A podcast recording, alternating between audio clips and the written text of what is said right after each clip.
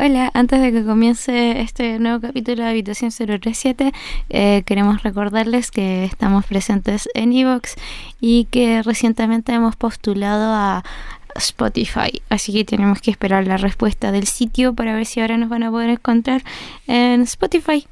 Y eso, los dejamos con el capítulo de esta semana. ¿Hacemos cachipún? Ya. Cachipún. Pero son Ah, cuatro veces. ¿Por qué? Cachiripún. Yo coca. Ya bueno. Cachiripún. Eh, gané. Te ganaste. Entonces, Tú tienes que hacer la campanita. llega la campana. ¡Cling! Entonces tú introduces. Hola chicos. Disculpen. Bienvenidos a otro capítulo. Como si, eh, como escucharon recién, no tenemos campanita. Soy la campana nueva. Es mi primer día de trabajo. No tenemos campana, pero tenemos mucho ánimo. Mucho ánimo. Estamos eh, Solar, Hola. yo Willow, Hola. y Silent Nash. otra Silent vez. Nash otra vez. Esta vez se coló con nosotros a la habitación. Sí. Dijo que le había gustado mucho participar, Mm. así que eh, lo invitamos de nuevo a otro capítulo. Em, su tema pasó desapercibido, obviamente, porque él es silencioso. Sí, fueron todas esas pausas incómodas del capítulo anterior. Sí. bueno, en este capítulo, Solar, ¿de qué vas a hablar?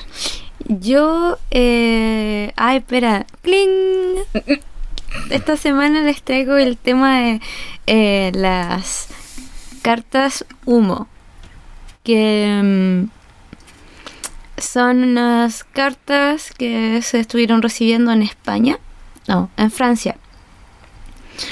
Eh, y son unas cartas de una supuesta civilización llamada Humo, que es un planeta típico- tipo similar a la Tierra, a nuestra Tierra, donde vivimos ahora, eh, y aunque es un poco más grande, esta orbita en torno a una estrella un poco más pequeña y fría que nuestro Sol, llamada por ellos Yuma, y que dista a nuestro sistema unos 14,4 años luz. Ya. Eh, esta civilización es más vieja que la nuestra y su evolución biológica y social también es mayor. Y aquí eh, estoy en el sitio de humociencias.org y cuentan la historia sobre el origen y la evolución de este tema como tal. Em, cuando se habla por primera vez de humo como hipotético planeta, con independencia de lo que dicen los propios informes, hasta donde se sabe fue un artículo publicado en un semanario de sucesos de Barcelona que se llama ¿Por qué? En su número- número 282 corresponde al 16 de febrero de 1966. Este artículo fue eh, firmado por el periodista José Luis Pimentel.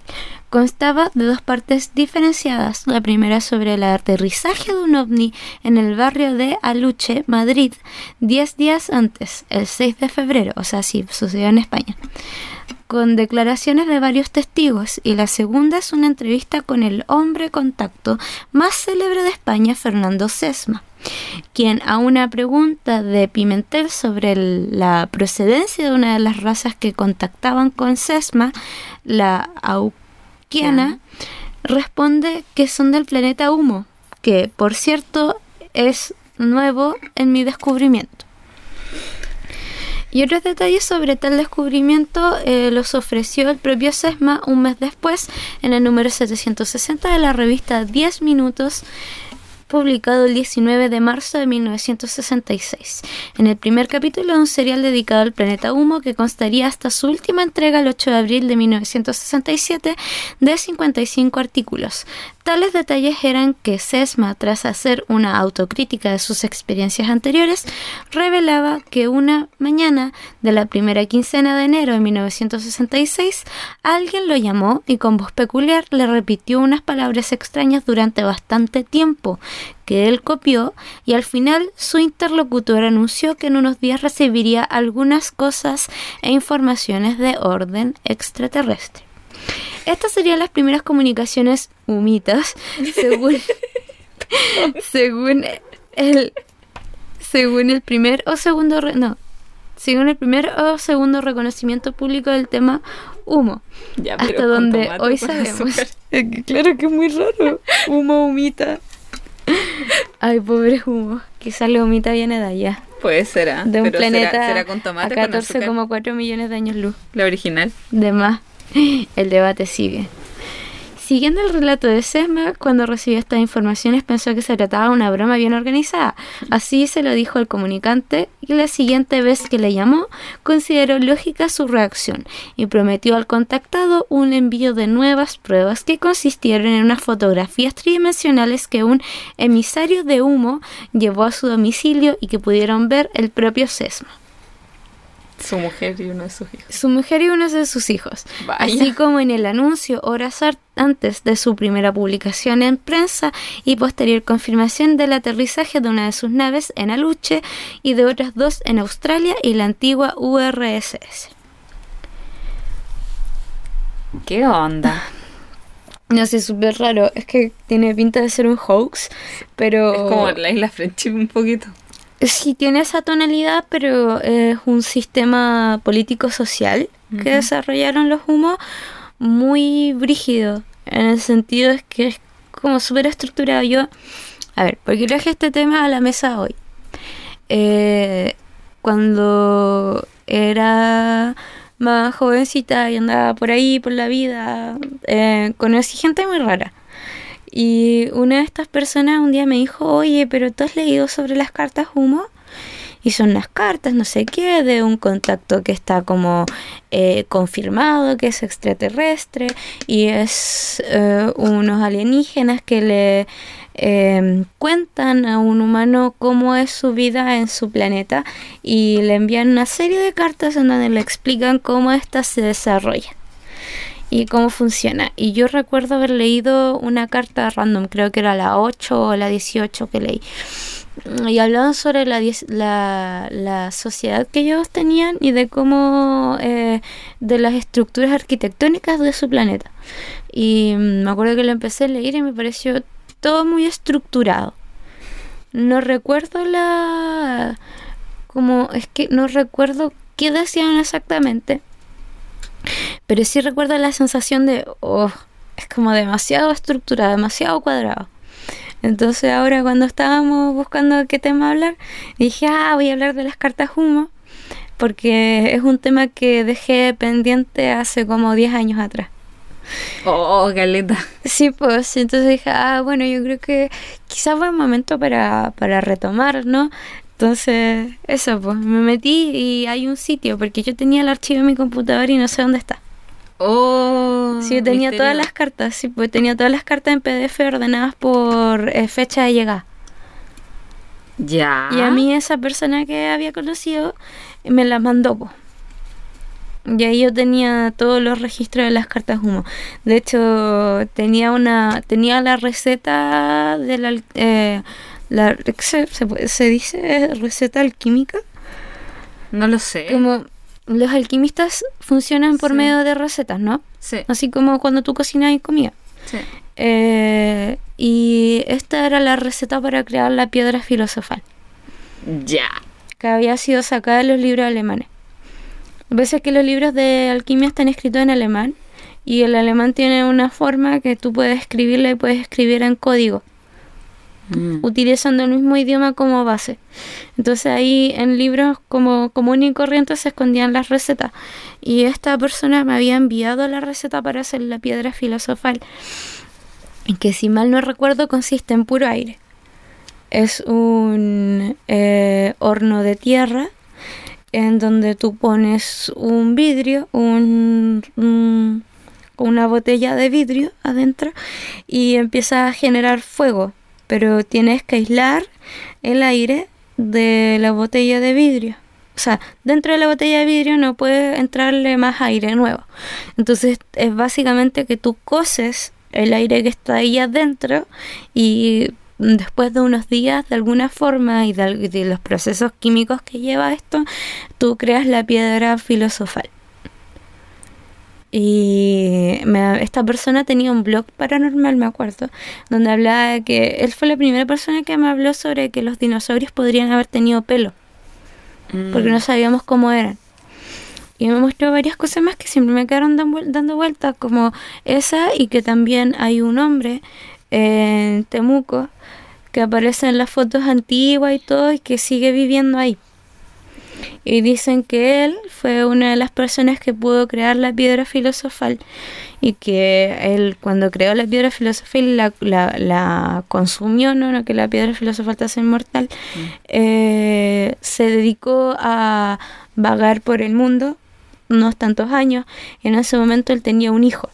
Y cuando él desapareció para recorrer el mundo le dejaba la, la receta a su hijo. Así, ¿Qué- qué? No, es que mi mente acaba de explotar. Pero sí, a mí igual en ese momento es que era una persona que sabía tanto y un día dejamos de hablar nomás, no sé. Es que es cuático, es como... Sí, pues si un día estaba hablando y, me dieron la receta de la piedra filosofal. No, sí, mi infancia fue brígida, me encuentro así como... Yo la única experiencia que tuve con la piedra filosofal fue el libro de Harry Potter. Ah, Harry Potter. Sí, qué, qué cuático. Mm, Y, y te contó de las cartas. Sí, pues él me las envió y las tenía clasificadas por orden de llegada y fecha y lugar, así todo. Como súper organizado, así lo debe tener. Y bueno, sigamos con la historia. Dice, llegas aquí conviene aclarar, aclararnos a nosotros, a los lectores y a ustedes oyentes, que estos detalles varían y figuran en varias cartas humo, eh, que incluye la fecha de la primera llegada telefónica que habría sido el 14 de enero de 1966 y que también la subcategoría conocida como cartas del mecanógrafo, también hay otra fuente inédita hasta ahora que contempla, complementa y amplía los datos anteriores, aparte de confirmar ese día, se da la hora, todos los detalles y se revela la identidad del comunicante. Mm, también Sesma confirma que había recibido una piedra roja de la antigua civilización de Humo y que poco después le enviaron dicha piedra, que era artificial, rodeada con 20 signos. Tras nuevas llamadas que Sesma, por lo visto, no quiso atender, recibió por fin el primer informe que hablaba de la telepatía. En una nueva llamada dijeron a Sesma que le dejarían ver durante cinco minutos un aparato para control de meteoritos, pero como Sesma les dijo que no entendía de esas cosas, le prometieron enviarle unas fotografías tridimensionales.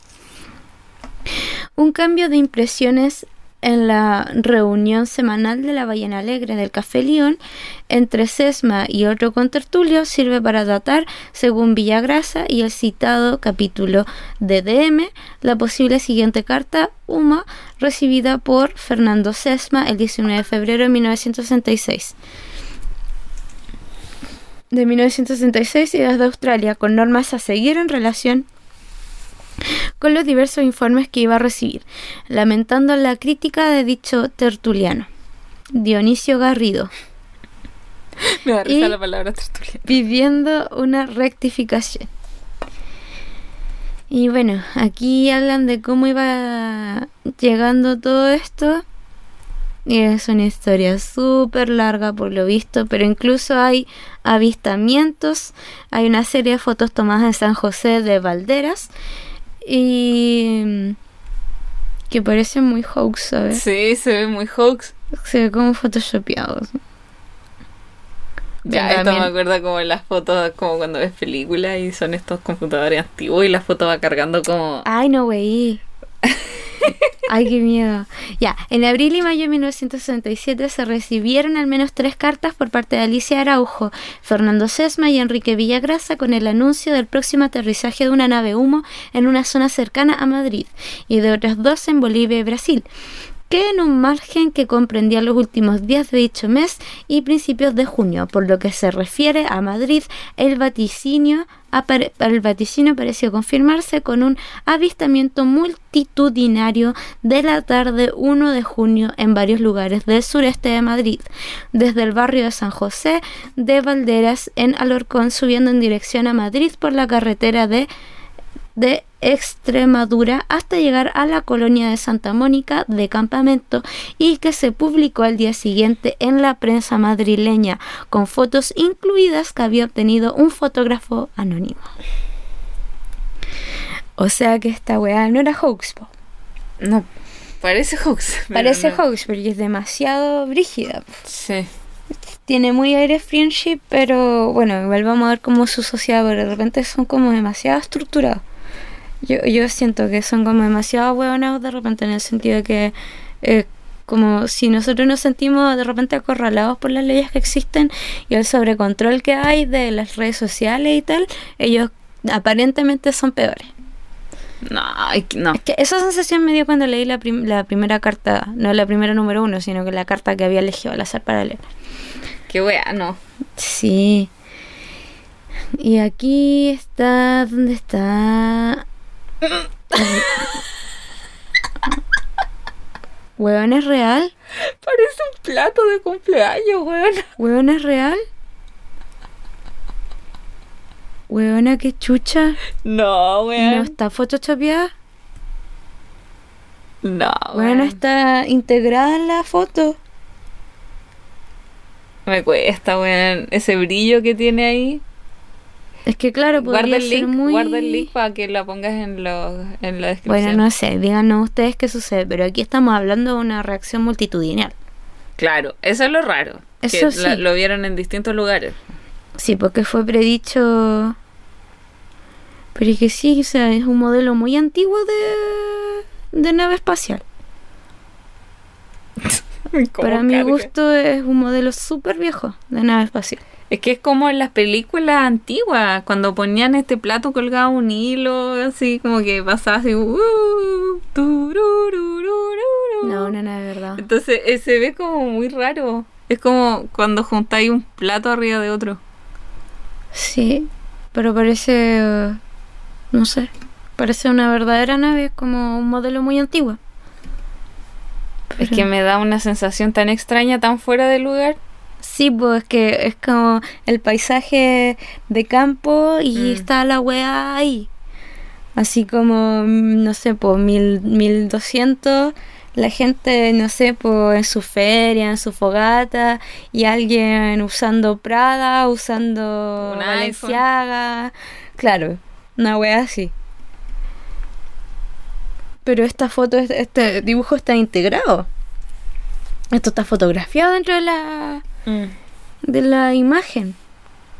Porque si estuviera pegado encima o pintado, tendría contorno. Y si alguien creó la imagen y después le sacó una fotografía.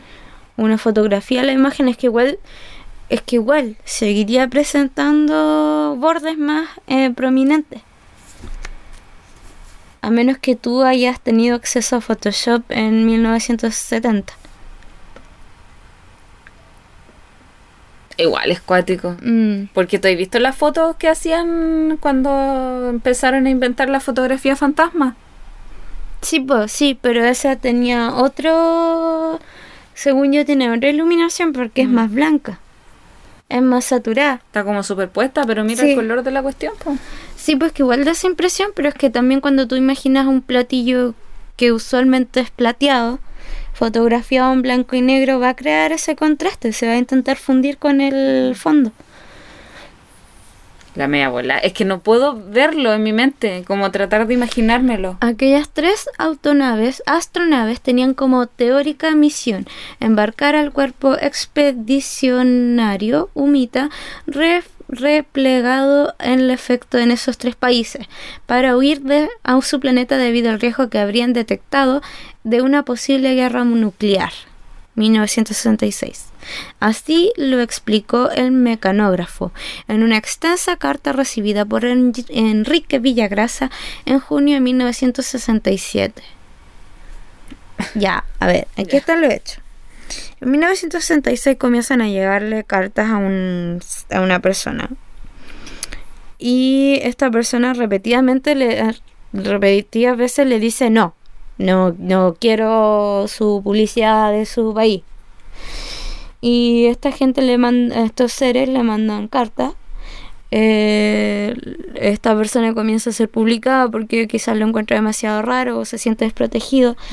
Y después de esto llega un dicho momento en que ya estos seres le mandan una carta y le dicen, ¿sabes qué? Nos vamos a aparecer tal día, tal hora, en tal lugar, en tal ubicación, exactamente. Y se aparecen y una multitud de personas los ve. Mm. No, no sé si me estoy explicando. Es sí, como. pero es que es que igual es me da- raro. Me, da aire de Isla Frenchy porque pasó lo mismo. Sí, pues. Ah, sí, pues podría ser lo mismo. Podrían ser los mismos. Entonces podrían ser los mismos personajes, los, Mm. los humos con Mm, los mm, con los Frenchy. mm. O podría ser la misma táctica publicitaria. No sé, depende. Si hablan de religión y mencionan a Jesús, yo creo que es un hoax y cancelade. Mm. Porque como hablábamos la otra vez, es ridículo si tú eres una civilización superior. eh, si tú quieres dar a conocer tu civilización, es ridículo hablar de la religión de ahora. A menos que tú quieras ganarte la confianza. A menos que tú quieras ganarte la confianza y su temor. Mm. Que eso era muy importante. El miedo que ellos generaban. Aquí están generando malestar. Aquí están generando incomodidad. Sí. Como es demasiado friendly. Mm. Demasiado amiguito. O demasiado como, en- amiga, en- date cuenta. entregado. Sí, pues. Bueno, se siguieron recibiendo cartas, incluso en 1967. Y este mecanógrafo se siguió prodigiando con las cartas personales dirigidas a varios corresponsales. Dos de las últimas en este periodo se recibieron por Enrique Villagrasa en junio de 1968. Y con ellas se le adjuntaba un informe sobre descripción de las naves humo con notas complementarias. Y bueno. Sí. Y la ballena alegre era esta junta de personas que se, se unían, se reunían en un bar a, a discutir este tema sobre cómo sucedía, las cartas que les llegaban y tal. Entonces, bueno, como la introducción es hiper larga, que la historia se desarrolla incluso en el 2006. Eh, incluso en el 2007 hay un libro de Juan José Benítez dedicado a la Ferumo, algo poco sorprendente si se tiene en cuenta que su interés por el tema venía de antiguo. El escritor Navarro relata sus, encu- sus encuestas de ovnis con el típico emblema humita o diversas variantes, entre ellas destaca su investigación sobre un incidente de mutilación de ganado ocurrido en el altiplano boliviano hacia 1967 que podría guardar relación con el vaticinio de tres naves humitas. Esta weá fue real. Es que eso es lo que me llama la atención, que son hechos... ocurren. Sí, pues, son weas que pasaron. Sí, pues son... Sí, me acuerdo que en los noticieros cuando hablaban de las mutilaciones de ganado, que siguieron, sí siguieron hasta el 2007. Y cuando se hablaba del chupacabra, ¿te acordáis de esas vacas que, que encontraban Sí. con hoyos? Desangradas. Sí. Qué raro. ¿Pero por qué harían eso? Es que esa también es otra pregunta que tengo. ¿Por qué you do that? ¿Cuál es el pro- ¿Con qué ¿Por propósito? Dime, dime. ¿Por qué? Y en marzo del 2007, el grupo francés vuelve a tener noticias de la fuente Huma mediante un informe que recibió Jean-François Dupuy eh, por correo ordinario y el mismo día por email privado a la lista de Humo Science, tras recordar una vez más el control mantenido sobre dicha lista se compara el desarrollo, artístico terrestre con el de UMA. La noticia de que uno de los expedicionarios de 1966 de A3 construyó en Humo un museo dedicado a la cultura terrestre, un recuerdo de las víctimas de Chernobyl y tres anexos sobre la biología y costumbres de antropoides, con quienes comparten su planeta y elogios a los trabajos de la prima primatóloga. Jane Goodall, el origen astronómico de su cómputo temporal y el último sobre su calendario, las características astronómicas de un segundo planeta en su sistema estelar llamado Naui. Aquí terminan esta crónica y el autor nos recuerda a nosotros los lectores y oyentes que el llamamiento que hizo en la primera nota se- y que se permite hacer otro a las damas y caballeros de humo, sean de 14 años luz o de unos kilómetros de Madrid, París o cualquier otra ciudad terrestre, los esperamos. Ah, conche tu madre. Entonces, Esto está muy brutal. Es que está demasiado denso. A ver, ya aquí vamos a las cartas y vamos a leer la carta número uno que aparece ordenada por fecha de llegada, me parece mucho. O sea, en parte de la, de la D20 y algo, ¿Cuántas son? son muchas y llegaron hasta el 2007. Mira, hay unas que faltan. Yo las tenía todas. 2003, 2011, 2014, 2015. Tweets, weón. Me estáis hueveando. Llegaron a España y llegaron a Francia. Tweets, weón. Tweets. A ver, ve, vamos al inicio. Vamos a la primera carta que llegó, que es la D21.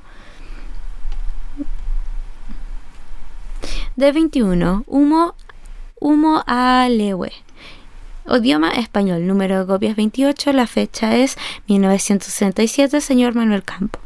Señor, conocemos la trascendencia de lo que le vamos a decir. Nos consta que una afirmación de nuestra naturaleza solo suele formularla un bromista, un perturbado mental con ideas delirantes, algún periodista o publicitario que pretende explotar la noticia en provecho propio.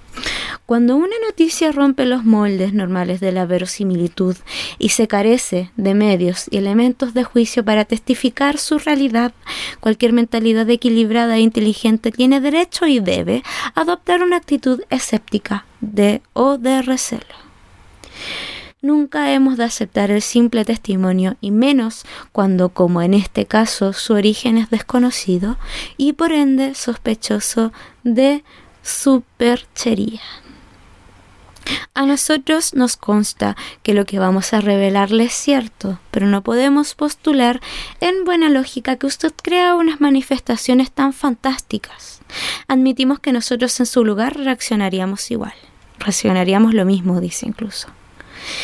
Pero es admisible, sin embargo, la actitud del que tolera a priori cualquier versión para analizarla cuidadosamente y desapasionadamente en busca de la verdad. De hecho, todos los investigadores de la Tierra han seguido este mismo criterio. Si conceptos que ayer parecían fantásticos y absurdos nos hubiesen analizado por los especialistas competentes, ¿hubiesen llegado ustedes a este estado cultural que atraviesa la Tierra?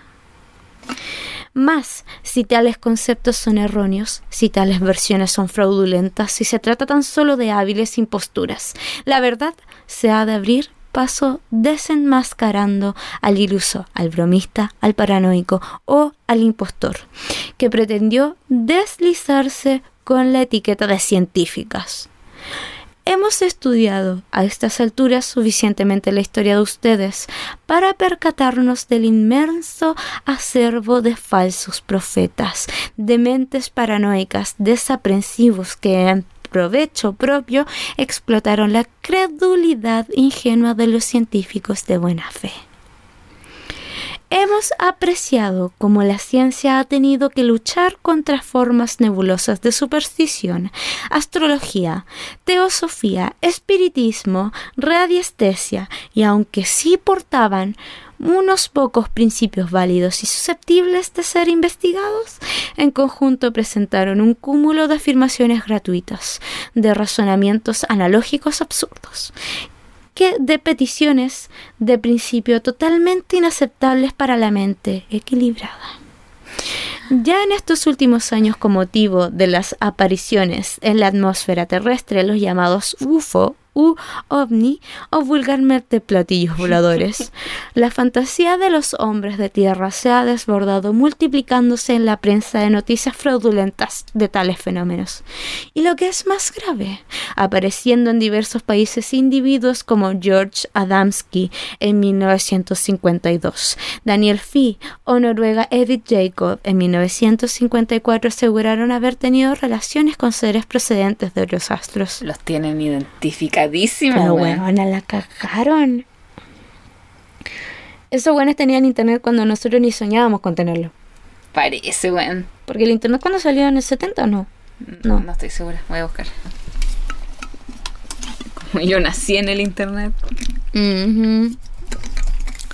Estos sujetos y la credulidad inicial de las masas, acogiendo especialmente sus absurdas versiones, han desprestigiado totalmente los serios estudios que pese a todo están llevando a cabo los departamentos técnicos oficiales de ciertos gobiernos.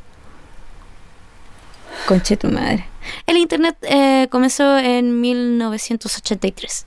O sea que no existía para esta época. Y esto es 1966. No, esto es, o sea, claro, pero esta persona quien envía estas cartas eh, nombra a alguien del año 1952. Y del 54. Sí, cuando no había internet. O sea, ¿qué es lo que nosotros queremos decir con esto? Que llegar a esa información eh, su- resulta como muy difícil si la comunicación no era tan efectiva como lo es hoy, Mm. tan inmediata. Claro. Mm.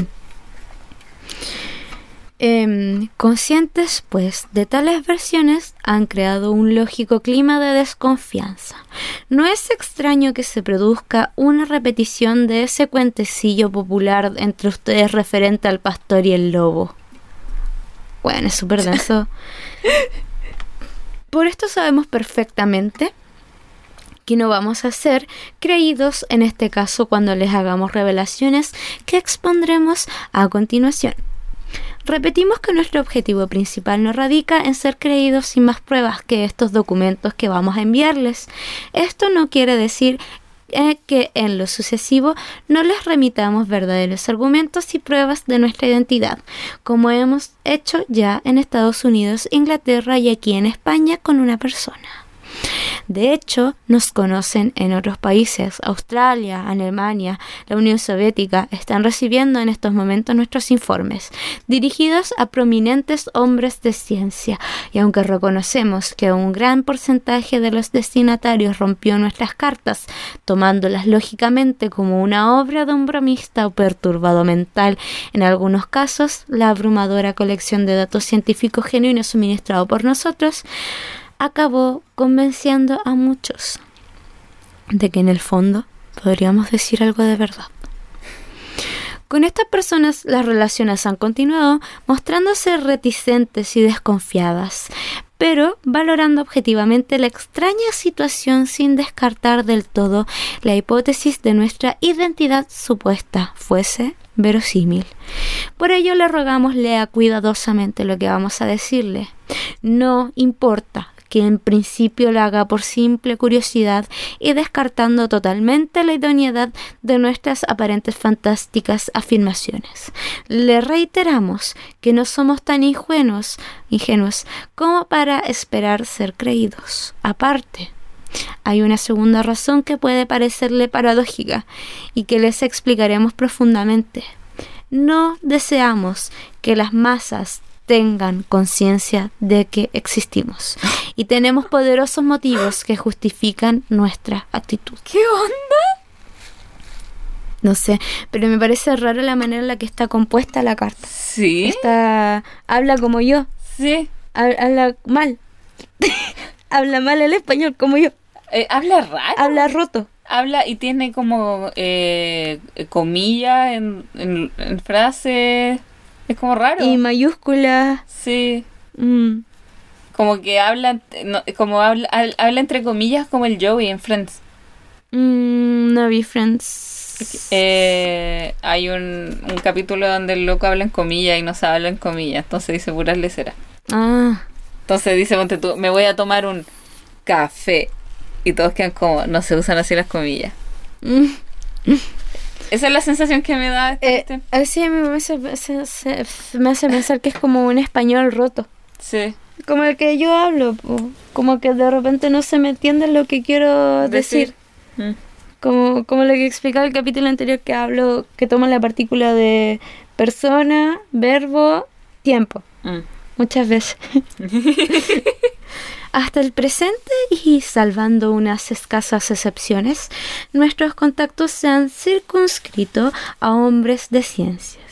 Investigadores puros y unos cuantos ingenieros, a quienes hemos brindado algunos datos sobre física, biología, psicología, interesantes para ellos, así como algunos procedimientos técnicos de aplicación industrial, que como en el caso concreto de AWR en Atlanta, Estados Unidos, fueron aceptados y patentados, sorprendidos, pero creyendo que se trataba de algún científico excéntrico y original.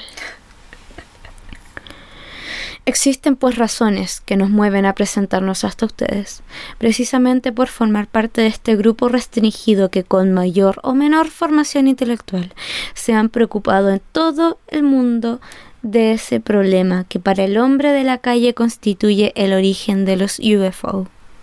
Datos físicos del astro de procedencia. Procedemos de un planeta cuya expresión verbal fónica podría describirse así como humo, la U muy cerrada y gutural. La M podría interpretarse como una B, cuyas características más importantes reseñamos. Hubo. Hubo. Hubo. Me encanta cómo lo hicimos al mismo tiempo. Sí, que fue como gutural. U. U. Hoy me, me, van a venir a penar esto por reírme. Es que estoy muy volada. No estoy volada, weona. Es que estoy súper risueña. No tengo nada. No, me he tomado ni siquiera una aspirina, weón. No puede ser. Te juro, weón. Está. No sé. Es que esta weá me, me tengo el cerebro frito, weona. Oh. De verdad. Es que, es que me, me descoloca. Es que de verdad pues, es como muy pseudo hoax, pero es que es lo mismo que venimos explicando desde el inicio. Tenemos que.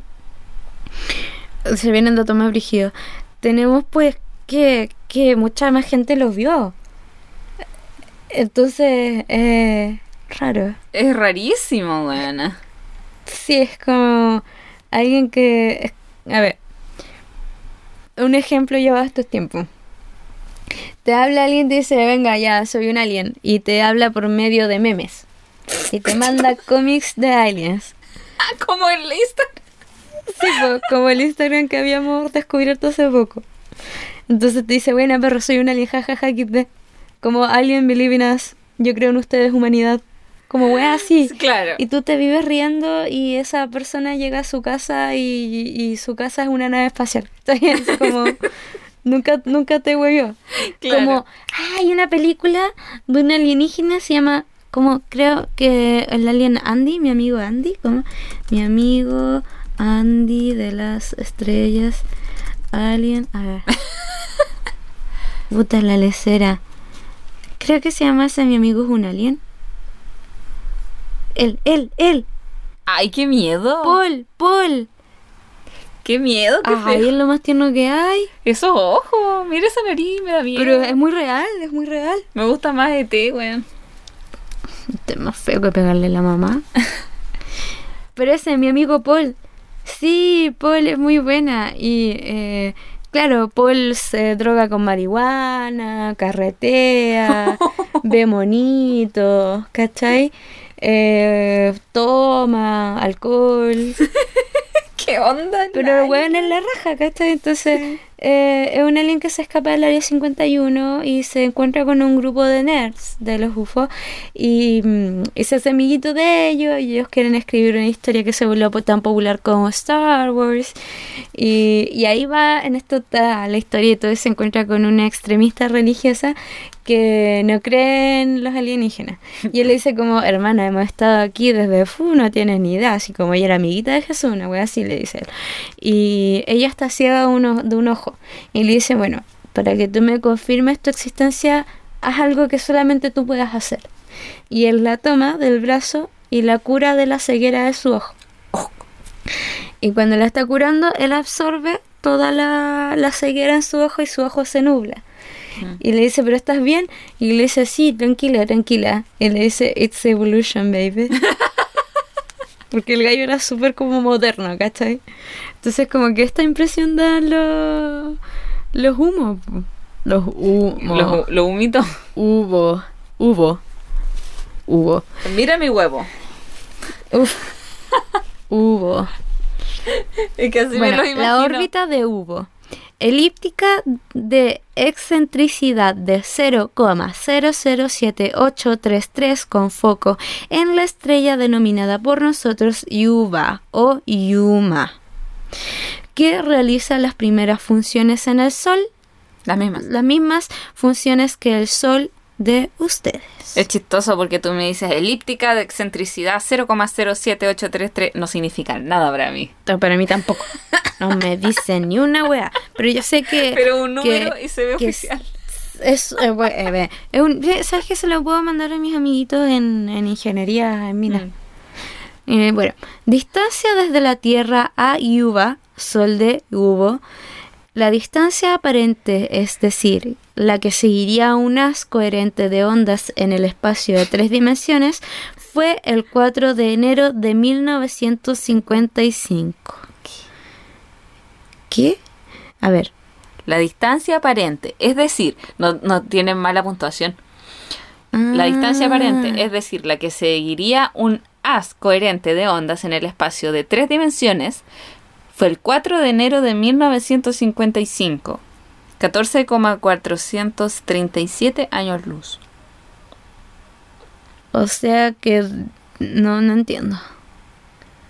Es que llegó un momento en el que seguramente llegamos a estar lo más cerca posible Ah. en, en una línea recta, no sé cómo explicarlo. Ah, entonces ya, sí. En, en la- en lo que orbitan los planetas, claro, en el 4 de enero de 1955 se formó una alineación Mm. que nos dejó lo más cerca de Hugo, de la Tierra a Hugo. Claro, eso es lo Entonces, que yo pienso. eso significó que esta distancia se acortó en. O sea, 14. fue, se redujo a 14.437 años luz. Esa es la distancia más corta que se obtuvo. Sí, o sea, no sé, no soy científico. Estamos Pero- suponiendo. Porque, ah, mira, ahora estoy viendo y pone un montón de números, así como tantos kilómetros iguales, ele- ele- elevado al 24, la cuestión la weá. Y no entiendo ni una, pero me imagino cómo se puede ver oficial de esa forma para una persona no entendida. Mm. Sí. Distancia real en el espacio decadimensional. La distancia real en el espacio decadimensional en esa misma fecha, según nuestra valoración, es de 3.685 años luz. ¿Qué es distancia real en el espacio decadimensional? No sé. ¿Qué significa decadimensional? ¿Que Ah, mira, 10 no, no, no, no. La distancia primera, claro, la distancia primera es la que utilizan para sus cálculos los astrónomos terrestres, despreciando las curvaturas de la luz al atravesar campos de, fuer- de fuerte intensidad gravitatoria. Tal distancia es constante para los dos cuerpos fijos en el Ah. espacio. O sea, distancia de la Tierra, de la Tierra a Hugo, eh, recto, atravesando todos los planetas. Como si tú fueras Claro. a través de ellos. Eso creo.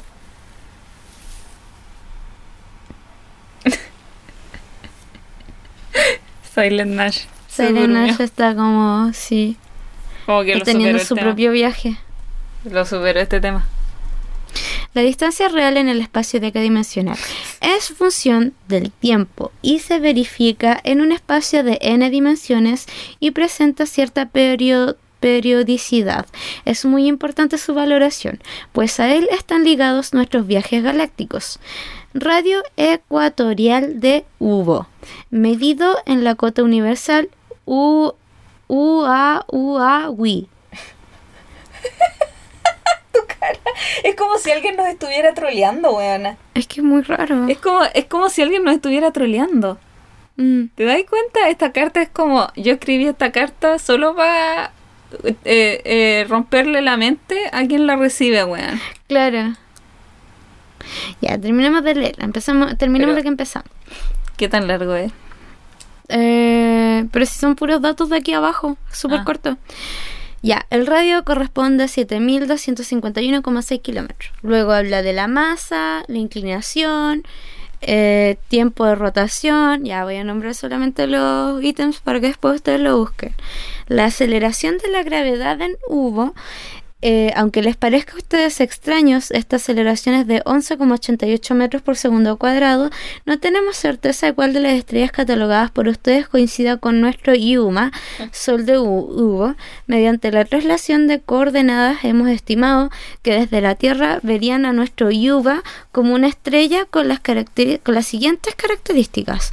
Ascensión recta, 12 horas 31 minutos 14 segundos. Declinación, 4 grados con 18 grados con 14 grados, no, 4, 4, no, 9, son 9 horas con 18, 9 grados con 18 eh, minutos con 14 segundos en la zona de la constelación de Virgo.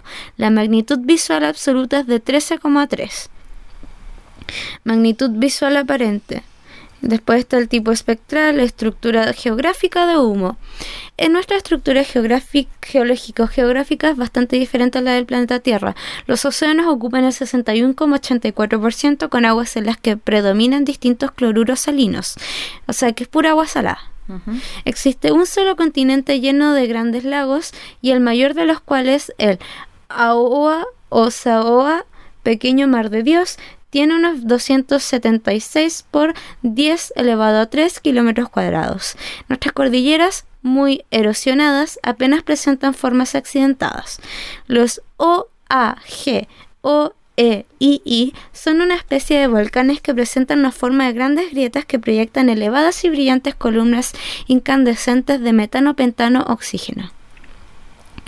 Lenguaje y características. Utilizamos un lenguaje doble. Mediante repetición secuencial de varios vocablos logramos expresar dos corrientes simultáneamente de ideas.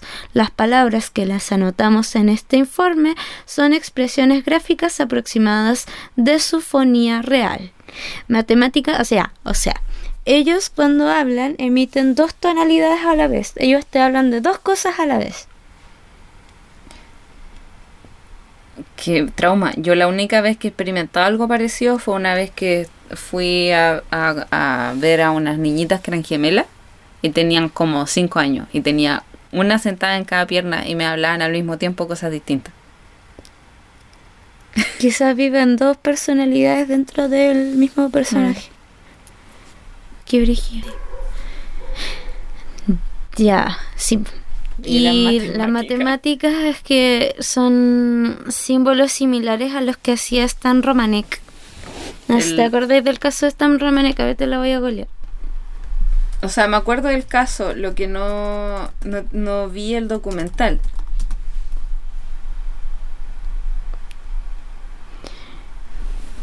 Son... ¿Qué onda?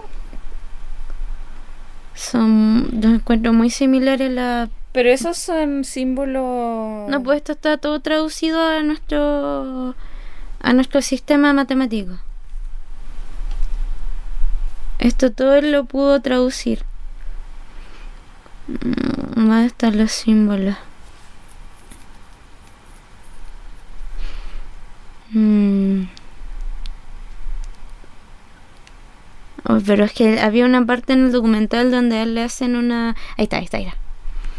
No, no será por sí. Qué raro, estoy segura que él dibujó los símbolos. Símbolos. Símbolos. Ah, entonces... Ahí están, ahí están. Eh. Ya. Ya, aquí tenemos los símbolos que, que hizo Stan Romanek. Y aquí están los símbolos que lanzaron los los humos. Los humos. Los de Romanex son más redonditos. Sí, son más redonditos. Esta es otra civilización entonces. Porque esos son muy, muy, muy, como son como puras líneas mm. eh, rectas. Sí, siento que indican posiciones dentro de. Mm. Ya. Bueno, están las unidades físicas que incluyeron algunas unidades utilizadas en el, en el planeta, que es la imagen A, y la unidad de longitud astronómica, que son estos símbolos. Se pronuncia Wally y equivale a 12,4 12 elevado a 4,3 años luz. Espera, se Sí, se pronuncia como en la película, sí.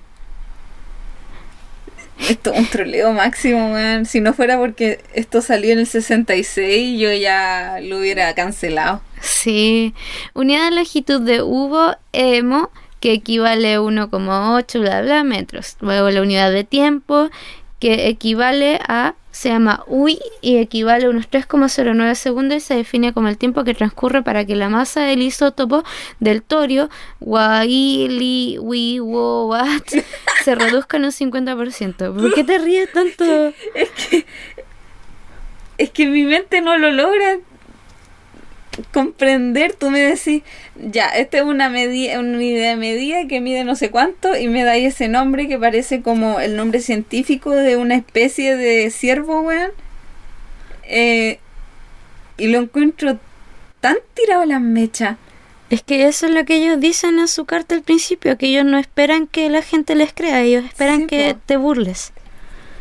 Me, me altera, weón. Sí, estáis súper alterada. No, no te lo voy a explicar, es que me, me, me ah, es como, ¿qué es esto? Es que no, yo entiendo, entiendo que sea difícil de, de, de pasar, pero es que ¿quién más se daría La, la, la lata de inventar una wea. Sí, de crear una constante biogenética, una frecuencia de centros nerviosos, una morfología, unas características sociológicas del pueblo y si vamos más de la mitad. Bueno, hablemos de la morfología de estos habitantes. Ellos poseen un cuerpo cuya morfología fisiológica es análoga a la del Homo sapiens terrestre, o sea que es similar. Aunque yo pienso que es al revés, que nosotros parecemos más extraterrestres. Que los cuerpos humanos parecen más extraterrestres que los, que los mismos extraterrestres. Que nosotros, o sea, que los, estos cuerpos humanos están hechos a base de los Mm, cuerpos de fuera, porque igual ellos son como más viejos que la humanidad, entonces, Claro. Como... Da risa cuando dices son más viejos que la humanidad porque la, la humanidad es como lo único que conocemos Sí, pues. y como que en parte de mi mente se niega a creer que existió algo, algo antes de nuestra humanidad, lo cual es, es, es- la paradoja porque la posibilidad de que hayan existido miles de civilizaciones en distintos planetas es súper alta. Pero, no, mira, une ese punto con lo que leímos anteriormente en la organización SCP, en el capítulo de la semana pasada. Porque estos son, ¿cuántos años pasados? ¿20.000? ¿120.000? Mm. Mucho. ¿Qué pasó durante todo ese todo tiempo? ese tiempo. Entonces también habla mucho de esa duda, bueno, que podríamos tratar en otro capítulo, eh, sobre que el ser humano tiende a buscar eh, ser él el ser superior.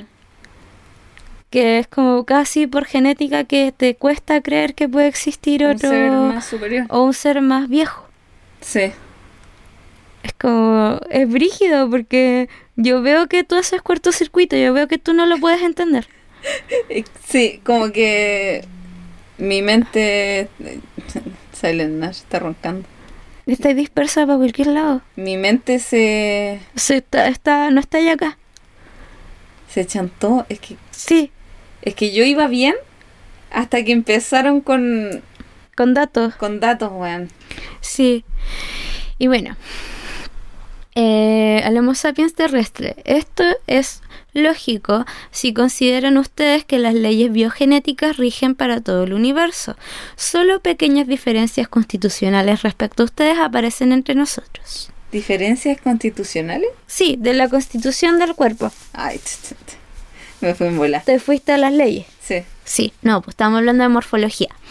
En un alto porcentaje de habitantes de nuestro planeta, el órgano de fonación se atrofia durante la etapa de la adolescencia, adolescencia, de modo que la glotis humana sufre un proceso de esclerosis que nos habilita para la expresión verbal acústica. No obstante, el auxilio de dispositivos especiales amplificadores de las débiles frecuencias emitidas nos permiten hablar normalmente, aunque el timbre de voz no es tan armonioso como la de ustedes por carecer de armónicos superiores, de los armónicos superiores y está restringida a la gama de graves. O sea que a ellos se le atrofian las cuerdas vocales al llegar a la adolescencia y se debilita las ondas sonoras que pueden emitir. Por lo tanto, gracias a la ayuda de la tecnología, ellos pueden amplificar su voz con la ayuda de aparatos externos. Que ¿Por qué? porque se atrofian, o sea, ¿Por qué? Pero es que, a ver, ya, ¿por qué yo, se atrofia? esto, ¿Cuál esto es? va por el, por el asumir que como son seres más viejos son perfectos. Ah, Yo pienso que por ahí va, ¿o no? puede ser. Que tú no asumes que ellos pueden tener falencia. Claro, sí, claro, puede ser. Mm, Porque yo diría, ¿por qué se le atrofiarían? ¿Cuál es el propósito? ¿Con qué finalidad eh, biológica funcional claro. Se le atrofiarían? Ya, pues ellos dirían porque sus telómeros se van acortando. ¿Cachai o no? Me cagaste, po. Es que cagaste, es como- Es que tienes que intentar verlo desde fuera. Tú en este momento no eres de esta tierra. No, no sé si me explico. Ya. Tú eres alguien que está perci- perci- percibiendo esta comparación entre un Hugo con un Homo sapiens. Sapiens. Sí. Ambos tienen fallas genéticas. Fallas. Desgaste. Desgaste. Ellos llegan a, la- a la adolescencia y sus cuerdas vocales se atrofian. Y su voz es más gutural, por lo que ellos explican. Por Nosotros nos hacemos viejos y se nos acaba el jugo de las articulaciones. Claro. Pero sí hablan que les da una esclerosis en la garganta. Eh, mm, ya, de modo que la glotis humana, la glotis está la boca, sí, sufre un proceso de esclerosis que nos inhabilita para la expresión verbal acústica. Nosotros hablamos de manera acústica. Gutural sería como así. Mm, me enseñó de acá. Ah, Acústica es que el aire sube por mi por mi garganta, rebota en mi paladar y mi nariz y sale por mi boca. ¿Me expreso bien? sí. Entonces la de ellos se atrofia. Es como cuando la gente se opera. Mm, me no recuerda. Tiene... ¿Cómo se tienen que sacar una parte de aquí? Ah, Cuando tienen cáncer. Ah, cuando le tienen cirrosis o no. No, por la cirrosis de- ah, ya, no, pero cuando por, por fumar mucho les tienen Sí. que hacer un hoyo y tienen que respirar por acá. Sí. Sí, eso también me suena. Ya, bueno. Características sociológicas del pueblo humita. Somos un pueblo más viejo que el de ustedes y que ha alcanzado un elevado nivel de civilización. Nuestra estructura social difiere en gran manera de la terrestre. El gobierno de Hugo.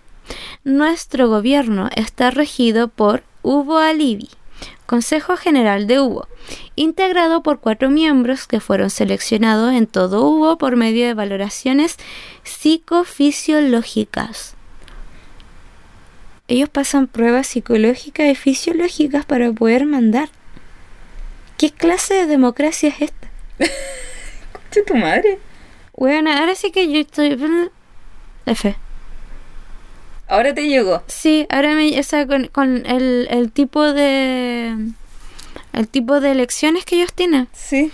Bueno, y aquí está la- eh, las leyes están elaboradas en función de los principios sociométricos que rigen la humanidad de nuestro planeta. Mira, ellos se refieren a humanos. Ellos mismos. Sí, mira, escucha, escucha. Las leyes están elaboradas en función de principios sociométricos que rigen la humanidad de nuestro planeta. Ser si un- son, son humos, po. Pero es humanidad como nosotros escribimos humanidad con H, no humo de humo. Mm. Ellos, el concepto de ser humano para ellos es distinto. ¿Se estarán tratando como de acercar a nosotros? Yo creo que sí, con una manera de, de que sea más fácil la asociación. Bueno, después hablamos de la coordinación laboral de Hugo. La coordinación laboral de la población se consigue por medio de una eficiente disciplina de grupo. Nuestra estructura económica es radicalmente distinta a la de ustedes, comunismo. Desconocemos la curiosa institución del dinero. ¡Oh, coche tu madre!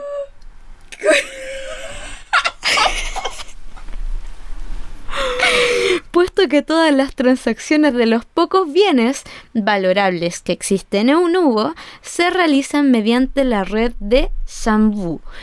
especie de computadoras o cerebros electrónicos. Por otra parte, los bienes de consumo, alimentos y mobiliarios no son valorables, puesto que la abundancia de los mismos excede con mucho a la demanda. La tierra y el espacio están socializados.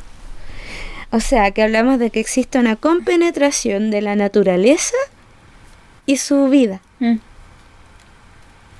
Qué brígido. Están a otro nivel.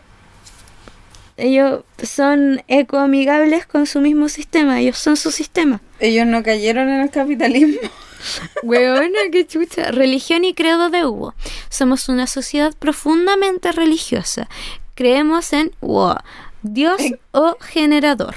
Y poseemos argumentos científicos en favor de la existencia del Wa, Alma. alma. Conocemos además un tercer factor del hombre que lo liga con el alma adimensional. Está alojado en la corteza encefálica y hemos informado de su descubrimiento a los neurofisiológicos. Nuestra religión es tan parecida al cristianismo terrestre que nos hemos quedado verdaderamente sorprendidos al comprobarlo, tan solo diferente en el hecho de que su aparición en Hubo surgió en un estadio de nuestra humanidad en que la civilización estaba más desarrollada que las de ustedes en tiempo de Jesucristo. Es como si un gran maestro apareciera mañana en un estadio. En, en, ¿Qué onda? Sí. en un estadio. O en un estado. Ah, sí, en un estado. Pero ellos escriben mal el español.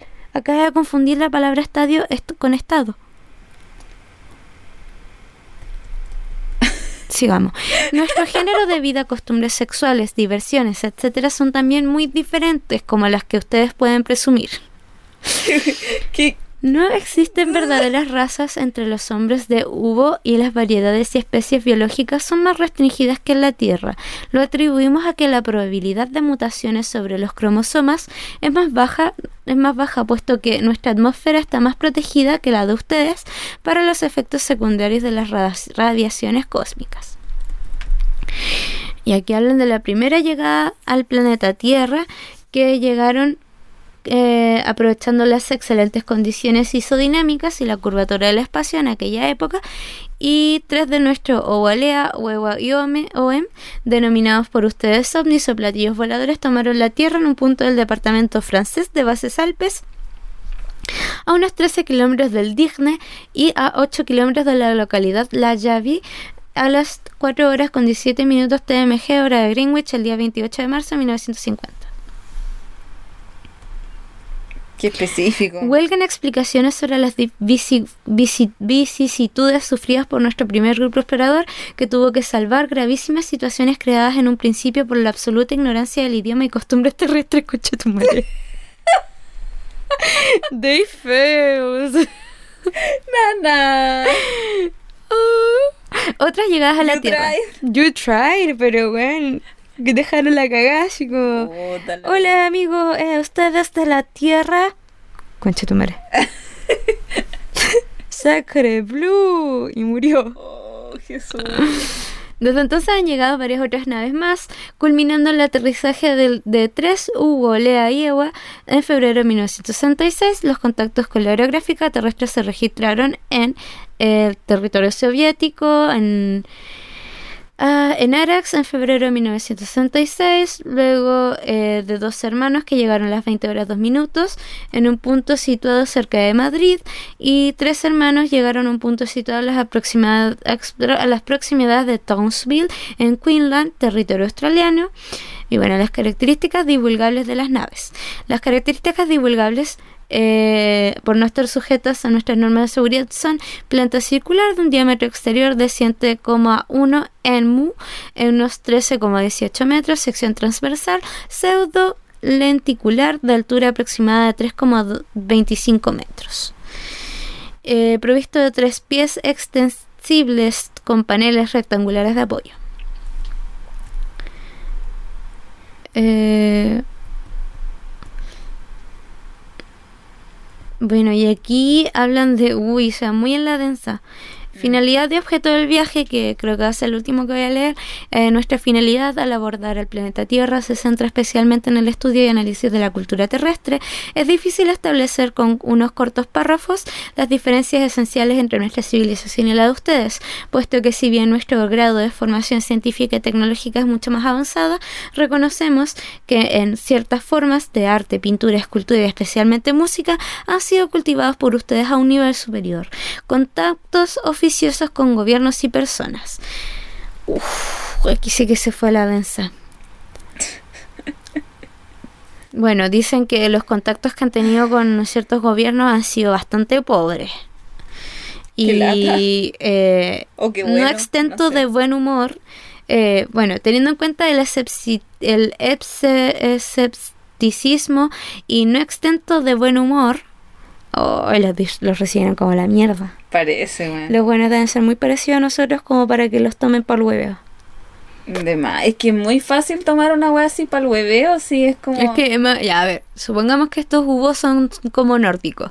Llega un gallo rubio, alto, blanquecino, con ojito amarillo y te dice, eh, buenas tardes, yo vengo, eh, eh, soy un comisionado del planeta Hugo a presentarle ante usted un plan de comunicación qué sé yo, un plan de intercambio de la parte de su élite y parte de nuestra élite para que conozcan nuestro planeta y tal. Yo creo que a mucha gente le da esa histeria o ese esa incredulidad con la que se lo toman. Es que ellos deben lucir muy humanos. Debe ser, pues, weón. Ellos deben lucir muy como nosotros. Es que yo creo que todavía no estamos listos para como sociedad, mentalizados por una cuestión así. Sí, yo pienso que quizás mucho peso de una y que es mejor que paulatinamente exista una, un como, como avanzarnos. Claro. Porque si te das cuenta, todo, siempre aparece un loco que, que, que cacha más, está más metido en el tema Mm. y queda como hueonado. Sí, pues. Cuando hemos aportado verdaderas revelaciones, como el caso de la fotografía tridimensional sin auxilio de medios oculares de visión o de interesantes desarrollos matemáticos concernientes, por ejemplo, a la técnica de grafos o redes, han sido atribuidos por los receptores como la obra de algún científico excéntrico o bromista. Uh, no, lo- espera, y no lo decimos con despecho o amargura. Desde el punto de vista psicológico, tales reacciones son normales. Queremos ofrecer una corta lista de las personas españolas con quienes hemos, con quienes hemos establecido contacto dándonos a conocer. Un especialista en astrofísica del Observatorio Astronómico de Fabra, Barcelona, se le aportaron datos valiosos en torno a nuestras novas y rehusó continuar relaciones telefónicas solicitándonos la reserva sobre su identificación. En 1961. Hay un catedral en Madrid, gente en Madrid, y estas dos personas se mostraron es- escépticas y solicitaron que acremente el cese de envíos de postales, pese a que los informes remitidos últimos versaban sobre interesantísimos problemas en torno al comportamiento de algunos coloides. Eh, Perito Mercantil de Madrid accedió mediante la remuneración a préstamo de su valiosa ayuda mecanográfica. Conche tu le tuvieron que pagar. Le tuvieron que pagar. Un publicista de Capitanía General de Madrid, el señor doctor Fernando Sesma Manzano, eh, en Madrid, y este señor había publicado alguna monografía relacionada con determinados contactos realizados con él por seres extraterrestres, aunque sus versiones estaban a nuestro juicio viciadas por elementos fantásticos, en los que la magia, la astrología y los simbolismos arbitrariamente interpretados jugaban con el principal papel, observamos en sus publicaciones algunos factores que nos llamaron la atención porque establecimos el contacto en febrero, el 14 de enero de 1966 sometiéndole una serie de pruebas para que cercioráramos de su buena fe o de su exceso de credulidad. Ah, o sea que él les creyó al tiro, sino vale, bueno. Que hacer. El señor Sesma se mostró escéptico al principio y nos está demostrando su excelente rectitud, si bien sentimos discrepar con él en cuanto al origen inicial de la parte de sus anteriores experiencias que nosotros atribuimos a un simple bromista. A este señor le hemos entregado hasta la fecha un gran número de informaciones sobre nuestra civilización y estructura social. Hay un pintor residente en la calle Conde Peñalver, 20 de Madrid, con motivo de nuestra llegada a Aluche el 6 de febrero hizo unas declaraciones a prensa que motivarán nuestro interés por él. Le solicitamos entrevistarnos person- personalmente con él sin que accediera por interpretarlo como una obra de una bromista. No. Les dijo que no. Buena se la perdió. Bueno, y más gente en España. Es que. Puta, no sé. Bueno, eh, en todo caso ustedes pueden googlear acá las cartas humo, que seguramente va a ir, no, sí va a ir en el título, así que ahí pueden googlearlo, no sé si les gustaría que leyéramos otra de las cartas humo porque están densísimas, a mí me duele la cabeza. No, yo quedé frita. Como Sí, que tú, yo ya... tú te friste súper rápido. Sí, lo siento, no soy la elegida. Prefiero involucionar, ayuda. Sí, de hecho yo siempre pienso que los seres humanos no, no evolucionan. Involucionan. Si- cada vez que nosotros se nos presenta una dificultad, en vez de nosotros adaptarnos físicamente, no sé, a esa dificultad, creamos algo que nos permita eh, pasar eh, por encima de esa dificultad. Como una barrera, así como... Como un puente, diría yo. mm, Ponte tú... Como la contaminación mundial. Mm. Ah, bueno, bueno, vamos a Marte. Claro, o ponte tu puta que hace frío. Eh, pues ah, invento una chaqueta para no morirme de frío en temperaturas bajo cero. Mm, dame agua, estoy Sí. como chatita este brebaje. ¿Está muy dulce? Mm. No, yo quedé frita, weón. Estoy ya. Mi cerebro está fundido. Es Lo que me cuesta. me, eh, y, me, y me da como pe- penita, así como que ellos estén tan desesperados por comunicarse. Siento que sí, es que yo leo sobre ello y te juro que a mí como que me invade una paz y un amor infinito. Que es muy raro, que es como que deben ser super amor. Eh, yo siento que son como muy de, de piel. No sé si me expreso. Ellos se tratan a sí mismos de hermanos. Así que se me hace que es como que de... eh, ¿Podemos ser amigos? Son como muy pacíficos. Can we be friends, please? Claro, nosotros somos demasiado eh, salvajes, yo creo. Sí, sí, quizás estamos en un estado muy salvaje. Yo creo que En general. si, si, no, si, si ellos, si les tomamos la mano, eh, nos, nos dan la mano, nosotros nos agarramos del codo, del hombro y al final los matamos a todos. Mm, Es que puede ser por la misma, ese mismo como cosa innata del ser humano. Por eso quizá ellos no quieren que esto se vuelva viral. Claro, Mm, A lo mejor dejemos a los chiquillos ahí. No quiero hacerles daño a una civilización tan bonita y pura como ellos. Es que te juro, como imagen mental, a mí se me ocurre que son lo más bonito que existe en la Tierra. como adorable, como Nanai. Mm. Claro. Que imagínate si llegan y dicen así como, bueno, pues nadie nos ha pescado, aunque su manera de escribir al principio es bastante hostil. Sí. eh, siento que como se van presentando no es como feo, Mm. no es como otras razas que he leído hablar, así como los reptilianos, que son mucho más violentos para hablar. Como que ellos son como... Esto no es una Hola. broma, pero entendemos que crean que es una broma. Sí, es como, eh, buenas tardes, señor. Yo eh, creo que esto lo podría interpretar como una broma, pero de verdad no lo es. Así que me presento, vengo de tan planeta. es que es como eso, ¿cachai? Es como, no sé, pero es bonito. A mí me enternece ver personas tan involucradas en lo suyo.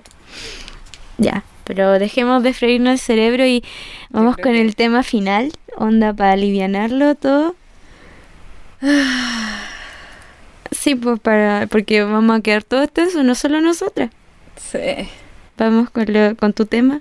Mi tema, puta mi tema, ahora siento que... ¿Qué? tan insignificante. No, ¿por qué? Está bueno, sí, lo que pasa es que esto era denso. No me imaginé lo denso que iba a ser esto. Sí. Yo tampoco dije, ah, pues, era una carta. Pero pues, sucede igual que los SCP. Sí. Ya, dale. Eh. Tienes que hacer sonar la campana. ¡Ting! Coche tu madre. ya, mi tema es este meme que surgió en el 2015 que se llama Regional Gothic. Uh, give me that good shit. ¿Tú sabes lo que es Regional Gothic? No. Es- ya, Explain this shit to me. ya. El Regional Gothic es, eh, es como un género literario eh, que empezó a, a- a- a dar vueltas por Tumblr, por así decirlo. Mm. Em, tomando aspectos de el Southern Gothic ¿Ya? Y llevándolo a otra zona geográfica. ¿Cachai? Esa es la explicación que pone la página knowyourmeme.com. Eh, básicamente, gente de distintas zonas eh, hacen descripciones de sus lugares, tanto de como ciudades o lugares de trabajo o estudio, ¿Ya? eh, tomándolo como con una descripción media oscura, media terrorífica y bastante ambigua, por así decirlo. Mm. Entonces no te, no te tira de una pata al terror, sino que deja que el terror lentamente se meta en tu subconsciente y te persiga por el resto del día. Oh, ya. ¿Cachai? Sí, es terror como cotidiano. Sí, exactamente, terror cotidiano. Cosas que te ocurren todos los días, vistas de otro, de otra manera más, Mm. más, más oscura, por así decirlo. Ya. Eh, y me encanta. Porque puedes tomar muchos aspectos normales y, y hacerlos terroríficos. Mm. Por ejemplo, estábamos viendo algunos ejemplos. Estamos aquí. Sí. Por ejemplo, no voy a leer todo porque son muchos. Acabo de leer el, el header de esta página y, y no estoy de acuerdo. Eight cryptids in a beanie, probably. No, dice, eat enough cilantro and you too can become God. Buena, love cilantro. Odio el cilantro, weón. ah, ya, chao. Cancela tres. ¿Le hago zoom para que leerlo? No, aquí. Oh, se me fue en bola. Ahí. Ya. Por ejemplo, aquí hay uno que se llama College Gothic, que es básicamente un, un- una descripción de tu vida universitaria. Eo. El primer punto dice, estás aprendiendo a sumar. ¿Ya? Pestañeas. Están viendo cálculo diferencial. Está escrito Ah, en el... no. Ve- Wake me up, wake me up Mientras más miras el pizarrón, menos parecen números. Save me. Claro, cosas así. Y todavía no termina, po. Eh, Ah, el, el cielo es de un color distinto que cuando cerraste los ojos. Es un buen meme. Eh, te, te, te, te. Claro, te habla como de la típica persona que te encuentras siempre en el, en el ascensor, ¿cachai? Es Pero como este no era el que decía comunismo. comunismo. No, ese es otro. Ah, Bueno, también está el tema de, de, de cómo la universidad empieza a, a, a, a- a mostrarte distintos aspectos de la vida. Es muy en bola, pero así muy terrorífico. Por ejemplo, lo que habla eh, Solar era de... eh, Estás en clase, el profesor hace, hace una pregunta, alguien responde con comunismo, estás en clase de biología. claro. Eh, ¿Cachai? Una wea así. Mm. Vamos a necesitar más agua en este, este, este mundo. Writer Gothic. Todos los escritores han pasado por algo así. Voy a por más agua. Ve- vaya, mientras leo algunos Gothic. Yes. Nash, ¿despertó? Ya, un- Writer Gothic. Estás mirando a una página en blanco. No hay nada en ella. Pestañeas una vez. Todavía no hay nada. Pestañeas de nuevo. Hay cuatro mil palabras escritas en la hoja. Nash, estoy con los ojos abiertos. Sí. Veo sus ojos. Claro, ese, e- esos son los gothic, son descripciones. A ver, voy a buscar otros que me gustan. No los quiero leer todos porque quiero que queden con el bichito. Eh, ya, esta es una imagen de una empresa que se llama Farm Equipment Association of Minnesota and South Dakota. Y dice, eh, a pesar de todos nuestros... Está gritando, baja el volumen. Shusha, perdón. es que siento que estoy hablando muy bajo. No, está ahí hablando bien. Si después yo arreglo el... A pesar de, de todos nuestros logros, nosotros debemos nuestra existen- existencia a 6 pulgadas de tierra y el hecho de que llueve, Claro. como el agua. Crazy, crazy Rice Farmers en la historia de Japón. Quien, en la historia de Japón, pues que se comenzó a subdividir Japón por las tierras, así como regiones, cuando empezaron a existir los señores feudales. Y los señores feudales en, en, en Japón eran aquellos que poseían los cultivos de arroz más grandes.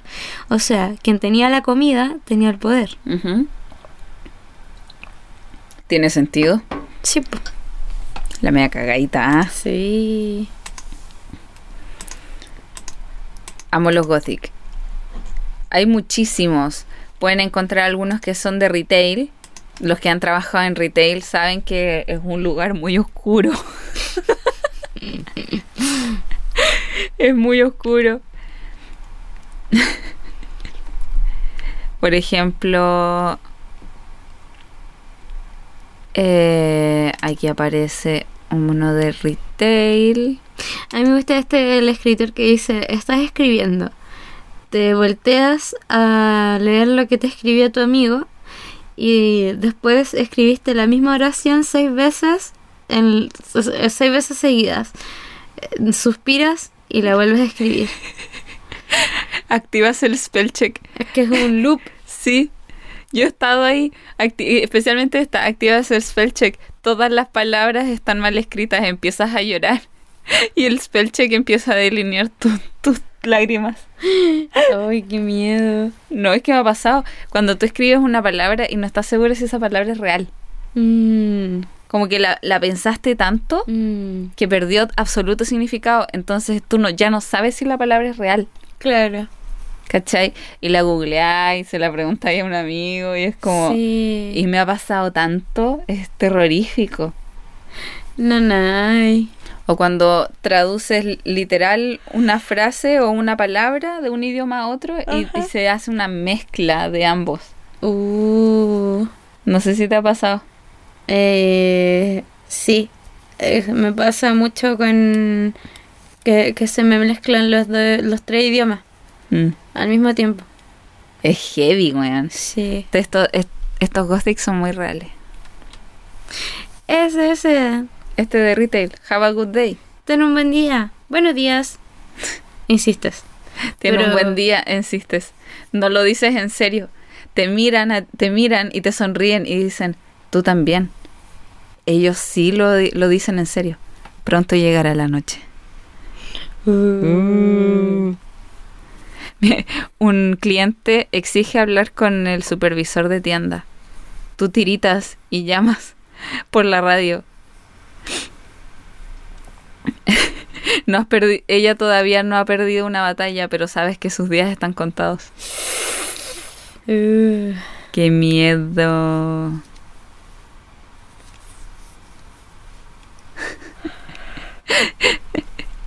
Tu, tu compañero de trabajo acaba de poner su... Eh, ¿Cómo se dice notice? Su aviso de renuncia. sí. Eh, ahora tiene un nuevo trabajo, te cuenta. Su sonrisa es demasiado grande. Le pagan mejor. Tiene los fines de semana libres. Lo ves como desaparece en la, en, en la, en la sala. En la sala de descanso. Y nunca más lo vuelves a ver. Mm, Es como si te hubiera abandonado ahí en el retail. Sí. Oh, mira, 911 Gothic. Jazz, bitch. Mira, cada ciertos meses te llega una llamada de una dirección que no existe. Tus, Tus eh, compañeros parecen parece no darse, cuenta, darse cuenta. mandas a los policías de todas maneras. Los policías llegan a la escena y se van 15 minutos más tarde sin, Sin- transmisiones sin sin entre noticias. medio. ¿Cómo eso?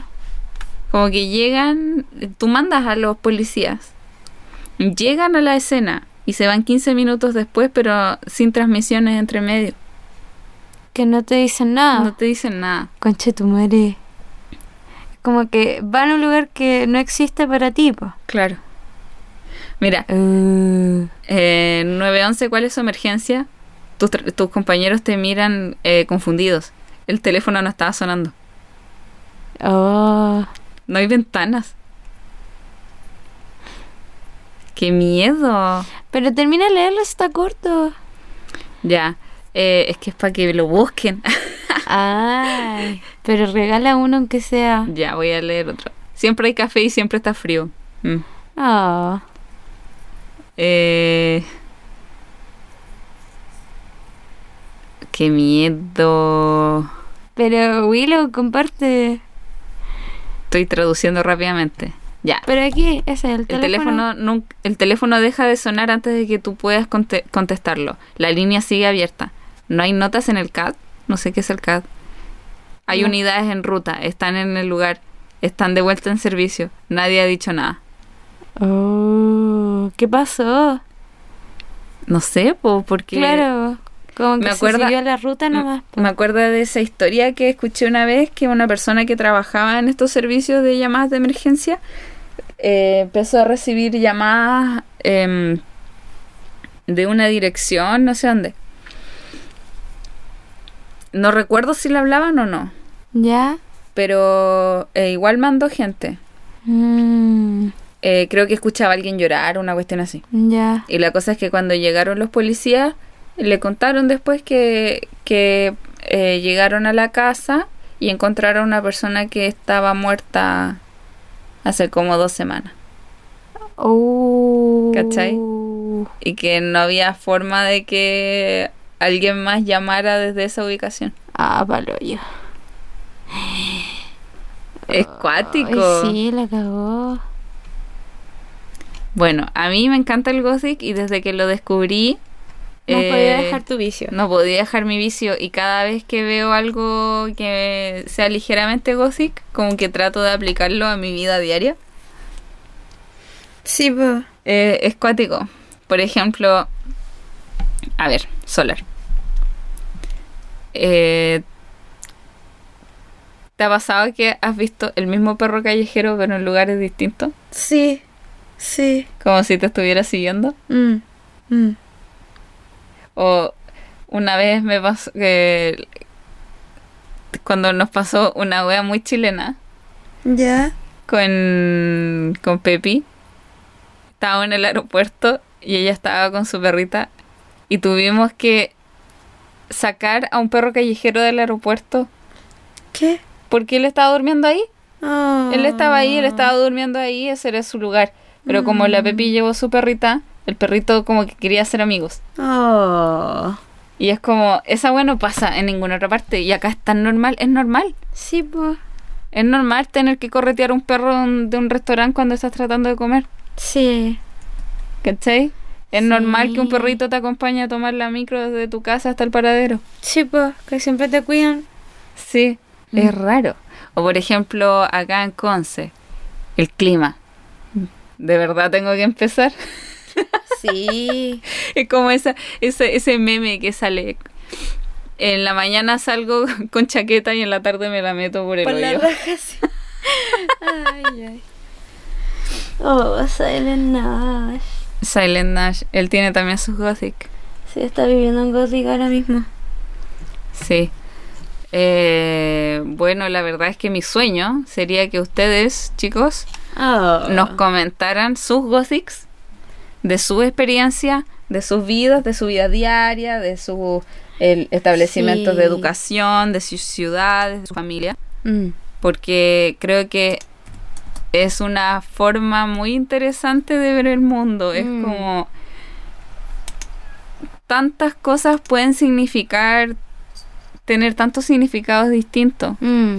Porque, por ejemplo, esta, esta misma frase que leí hace un rato que eh, trata de, em, de que nuestra existencia se basa solamente en el hecho de que existen 6 pulgadas de tierra y que llueve.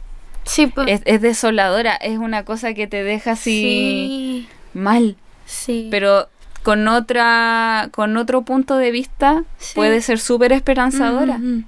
Sí, sí.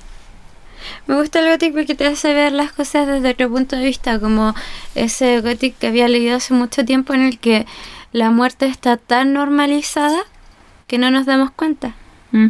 Nosotros llevamos muerte, nosotros comemos muerte, nosotros nos abrigamos con muerte, nosotros nos vestimos con muerte. Lo que sucede es que nos olvidamos que fueron sacrificados seres para que nosotros pudiéramos llevar esto, Mm. para que nosotros pudiéramos seguir subsistiendo. Para poder llevar nuestros estilos de vida. Sí, pues, pero ni siquiera se refiere a los animales, se refiere a los seres, a las plantas, a la seda, a Mm. los hilos, que todo viene de algo orgánico. Y eso es muerte, que nosotros vivimos bañados y rodeados por ella. Qué miedo. Sí, y eso. Bueno, finalizando ya nuestro capítulo, que parece que va a ser también largo esta vez, eh, quería decirles que muchas gracias por haberse suscrito a nuestro canal.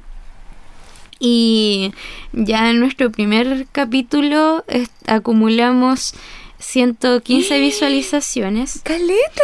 Sí, muchas. Y las siguen 33 al siguiente capítulo, 22 en el especial de San Valentín. Y se han mantenido en un promedio de 13 a 14 visualizaciones por capítulo. Y que puchas como bonito que les guste lo que hacemos y que lo disfruten. Eh, también se me han acercado varias personas a comentarme que siempre están escuchando nuestro nuestro podcast y, y lo disfrutan. De hecho, en el, cap- en el primer capítulo tenemos 10 likes y uh, he notado que siempre hay como eh, eh, cinco tres personas que ven el capítulo apenas sale. Entonces, eso es como súper bonito. Sí. Que nosotros estamos partiendo de cero como cualquier otro creador de contenido y esperamos seguir creciendo y gracias por su apoyo. Sí, chicos, ya cumplimos dos, meses, Uh, eh, uh, uh. trayéndoles eh, misterio y terror y entretención. Sí, aunque siento que, aunque nuestra idea original era como causar tensión, Mm. nuestras propias personalidades han hecho que el podcast tenga un tono como mucho más ameno. Si bien los temas que hablamos son súper densos, siempre encontramos la manera de darle algún como giro que lo logre hacer liviano. Claro, es que yo creo que todo necesita Un equilibrio, un ¿no? equilibrio. Mm. Necesita eh, la dosis perfecta. Lo mismo que te decía hace un rato. La dosis, perfe- la dosis perfecta de realidad, de terror y de comedia. Sí, pues. ¿Cachai? Sí, Porque de otra forma te va muy en la densa. Y, finalmente el mensaje que tú quieres mandar se ve eh, eh, manchado, por así decirlo, por tu necesidad de causar miedo. Mm, sí, sí. Porque para eso está Julián. claro, por eso está Julián y, y de Y de cabello y drogas. y todo. Sí, pero sí, pues al final nuestra idea era como tener un espacio donde podamos compartir toda esta... Todas las cosas que nos interesan. Sí, pues todas las cosas que nos interesan, porque siempre hemos sido niñas conspiracionales, así que... así Sí, que eso. Poder compartirlo con ustedes es lo mejor. y nos dimos cuenta que la habitación 037 es en sí un SCP. Sí, pues. Es un, es un ser que viaja entre dimensiones. Claro, es una habitación, es una constante entre dimensiones. Sí. Eso. Es más- un. ¿Qué sería? ¿Sería un Keter? No, no es un Keter, porque el, el, el- el Keter lo que hace es que es caótico, destructivo. Mm, ¿Cuáles las clasificaciones? Ya se me olvidó. Yo creo que sería un Euclid. Es como. Eso, la más piolita. La que más el Euclid suave. no es el más piolita, es como el, el, el controlado. Ah. Es como el medio, ¿cachai? Ah. Es como si, si lo dejáis de mirar mucho, se te va a alterar. O sea, claro. Pero Sí. eso. Chicos, los queremos mucho, mucho, mucho. Muchas gracias por estar con nosotros en todo este camino. Sí, por apoyarnos, por seguirnos, por, por volver a sintonizarnos todos los fines de semana, la verdad que nos hace súper felices. Y eso, nos vemos en el próximo capítulo y recuerden que estamos en Evox, eh, que hemos puesto la Spotify, así que sádense las manitos, recenle a sus dioses. Porque Tendremos plataforma. Uh, otra plataforma mucho más asequible. po. Claro. Y así que van a ver la ilustración super rancia de la puerta en otro lado. Es la mejor ilustración. la mejor puta puerta que he visto en mi vida. ¿Cierto? Y eso, nos vemos en el siguiente capítulo. Sigan buscando. Sigan buscando, chicos. Un beso. Chau. Cling, cling.